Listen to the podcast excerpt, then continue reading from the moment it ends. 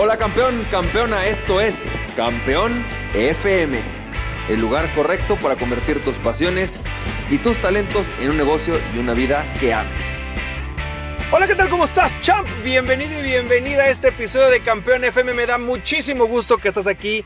Y hoy no te tengo frase, te tengo una reflexión muy poderosa de la vida de una persona que se llama Michael Bent, que seguramente jamás has escuchado de él, pero yo tampoco había escuchado hablar de él.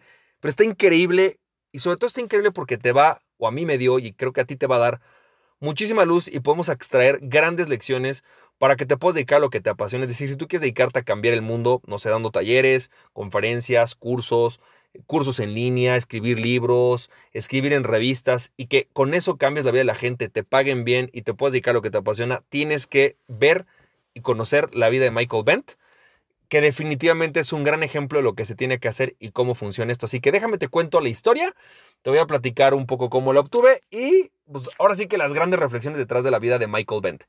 Resulta que ayer estaba yo, eh, pues ya en la noche estaba yo viendo la tele y dije, bueno, voy a ver algún documental y me puse a ver un documental, documental que se llama Losers o Perdedores y que me habían recomendado, pero sinceramente jamás le había puesto atención o había dicho, ok, lo voy a ver. Me eché dos capítulos. El primero de Michael Bent está buenísimo. El segundo estoy a punto de acabar. Me faltaron cinco minutos, ya era de noche.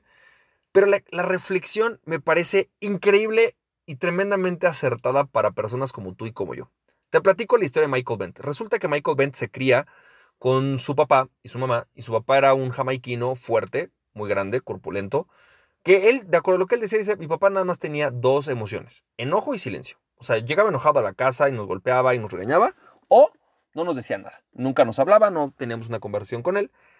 Y en general a él le gustaba mucho el box, entonces me ponía a ver el box desde muy chiquito. A mí me aterraba ver cómo se abrían la cara, cómo sangraban. A mí me daba mucho miedo. Eh, sin embargo, mi papá llegó, es lo que cuenta Michael Bent, y lo metió, Michael Bent lo, lo mete a un gimnasio. Y entonces empieza a boxear. Y en ese proceso de boxear, él se va dando cuenta que a él no le gusta el boxing, que el boxeo no es para él.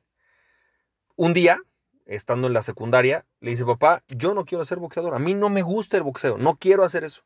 el papá agarra, saca un cable este, de, la televisión, una, una, una, antena, y le empieza a poner una golpiza. Le pone la golpiza de su vida y él entendió en ese momento que él tiene que ser boxeador. Así que se mete al boxeo y se empieza a volver una persona en el mundo amateur, en el mundo, digamos, de estos que tienen como máscara y todo, empieza a volverse un campeón. Y entonces él llega a generar, creo que cuatro o cinco campeonatos de boxeo amateur en Estados Unidos. Eh, incluso se enfrenta con Holyfield, creo que en algún momento también enfrentó a, Tyson cuando eran jóvenes. Y en ese proceso él dice, bueno, pues soy bueno en el box, me, va bien, y con la intención de salirse de, digamos, de su casa y de poder sostenerse y generar algo para vivir, decide meterse al boxeo profesional. En la primera pelea que llega al boxeo profesional, le dan un knockout, lo noquean, ¡pum! En el primer round. Y entonces, obviamente, todo el mundo le empieza a hacer burla. Eh, incluso cuenta una historia de que en algún momento le dejan un ticket como de multa en el coche. Y decía este, Michael Bent, eh, sí, campeón sí como no, jajaja, ¿no? Te derribaron en el primer round, algo por el estilo. Así que él estaba muy frustrado, dice que él se quería suicidar, que verdaderamente ya no le querían dar peleas, que él ya no sabía qué hacer su vida, había sido públicamente humillado y realmente se sentía muy decepcionado de lo que estaba haciendo. En ese momento logra conectar o contactarse con un agente y entrenador y le dice, nadie me da oportunidades, nadie quiere pelear conmigo, todo el mundo me ve como un fracasado y entonces le dice, vamos a hacer algo, vamos a, a ponerte a pelear. Y lo pone a pelear y gana 10 peleas profesionales seguidas, una tras otra, todas por nocaut, pa, pa, pa, pa. Hasta que de repente, por algún azar del destino, lo ponen a pelear con el que en aquel momento era el campeón mundial, un cuate por cierto blanco, de campeón mundial de box en pesos pesados. Y eh, se le consideraba el Mike Tyson blanco, le decían el White, White Mike Tyson. Entonces este cuate agarra y dice, bueno, voy a pelear con él, porque lo ponen a pelear con él. Todo el mundo esperaba que esta fuera una pelea de preparación para una pelea más importante que tenía este White Mike Tyson y que lo noquea, o sea, gana el campeonato mundial, se convierte en el campeón mundial de boxeo en pesos pesados. Imagínate. Tú sale de ahí, dice que salió, pues bueno, súper, súper entusiasmado y que empezaron a preparar la siguiente pelea y lo ponen con un cuate que nadie quería pelear con él, entonces lo ponen con un cuate que bueno, era pues demasiado agresivo, muy fuerte, muy pesado. Y para no hacerte la historia larga, en la pelea contra este cuate, el otro lo noquea. Y otra vez queda, queda noqueado, pero le pega tan duro que él se desmaya, queda con una contusión cerebral, y de ahí lo hospitalizan, lo inducen al coma, y cuando sale del coma le dicen, tú no puedes volver a boxear. Si tú vuelves a boxear, te matas, y si te pegas muy fuerte en la cabeza, en algún momento mueres. O sea, no, no, no tienes otra opción, ya no puedes boxear. Y dice que él, cuando pasó esto, dice que cuando fue a la, a esta segunda pelea por defender el campeonato, que él realmente, él ya no quería pelear, él no le, no le gustaba pelear, él no, no, estaba disfrutando, no era algo que le gustara, no, definitivamente no, no era por ahí para él, no era su camino. Y que cuando le dijeron esto, él sintió un alivio, porque en ese momento él sintió que ya no podía ser boxeador, que ya no podía defraudar a su papá, ya no lo podían obligar a ser boxeador, lo cual es muy poderoso, es una, es una historia muy poderosa. A partir de ahí, él se va, se encierra, empieza pues, a hacer una vida diferente y se mete a un taller de escritura y redacción y conoce a uno de los comentaristas o redactores de deportes más interesantes y mejores del, mundo del boxeo y lo invita, le dice, ¿por qué no me haces una reseña, ya que estás aprendiendo a escribir, acerca de, de cómo, del noqueo, de qué se pasa cuando alguien te noquea? Y entonces él crea un, escribe un, artículo que se llama eh, algo así como la estructura de un knockout y explica con un nivel de conciencia bastante interesante, sin victimizarse nada, sino qué pasa en un, en, un knockout, cómo es que sea un knockout, qué pasa antes, qué pasa después, qué pasa cuando tú noqueas a alguien, qué pasa cuando alguien te noquea. Se pone, escribe algo interesantísimo y entonces lo empiezan a llamar a conferencias, lo empiezan a llamar a hablar. Y para no hacerte la historia larga, hoy él se dedica, está en Los Ángeles, se dedica a entrenar. Él, de hecho, apareció en películas, en, en alguna, apareció en la película de Muhammad Ali, por ejemplo, con este Will Smith. Y hoy se dedica a entrenar y tanto, o sea, asesorar en peleas, en, películas que tienen que ver con el boxeo. Asesora una, por ejemplo, de Clint, Eastwood. Salen películas que están relacionadas al tema. Y además se convirtió en un asesor de las estrellas y de los grandes actores acerca de cómo lidiar con el fracaso y cómo salir adelante y salir exitoso con el tema.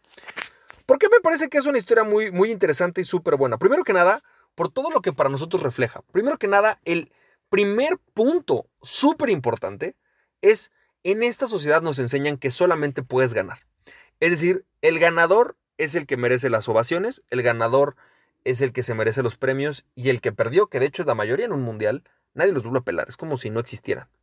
Y eso puede ser muy deprimente para muchas personas. Muchas personas quizás estamos tan acostumbradas a que nos digan que tienes que ganar, o sea, tienes que ser el que mejor venda, tienes que ser el que mejor le ve económicamente, tienes que ser el que el emprendimiento fue exitoso, que en el momento en el que nos enfrentamos con un fracaso, hay muchísimas personas que se rinden, que no sabemos manejar el fracaso. Y creo que la clave de esta historia, y es una historia para la vida, es ¿qué pasa cuando fracasas? ¿Qué? Imagínate, vamos a quitar la parte del emprendimiento. ¿Qué pasa si fracasas en tu matrimonio? Que te das cuenta que no eres feliz o que quizás ahí no es el lugar. ¿O qué pasa si fracasas en el deporte? O sea, querías hacer un triatlón y simplemente no logras terminarlo.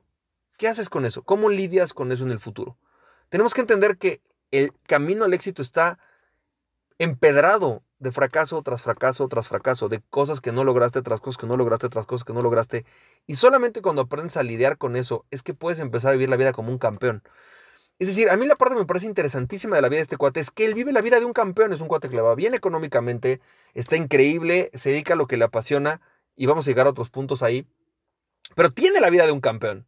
A pesar de haber perdido, es su campeonato, porque el campeonato no se da una vez, el campeonato es la vida. Es todo lo que sucede en tu vida. Es cómo lidias con el fracaso, cómo lidias con la frustración, cómo lidias cuando algo no sale como tú quieres. Ese es el primer punto.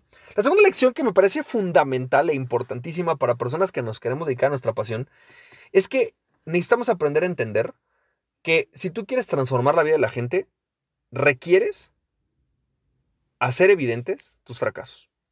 Es decir, el éxito no se mide por el lugar en el que te encuentras, sino por la lucha que has pasado atrás para poder llegar ahí. Y los grandes lecciones, las grandes lecciones, tu expertise, lo que la gente te va a pagar, no es solamente por los triunfos y cómo llegaste ahí, sino por cómo lidias con el fracaso.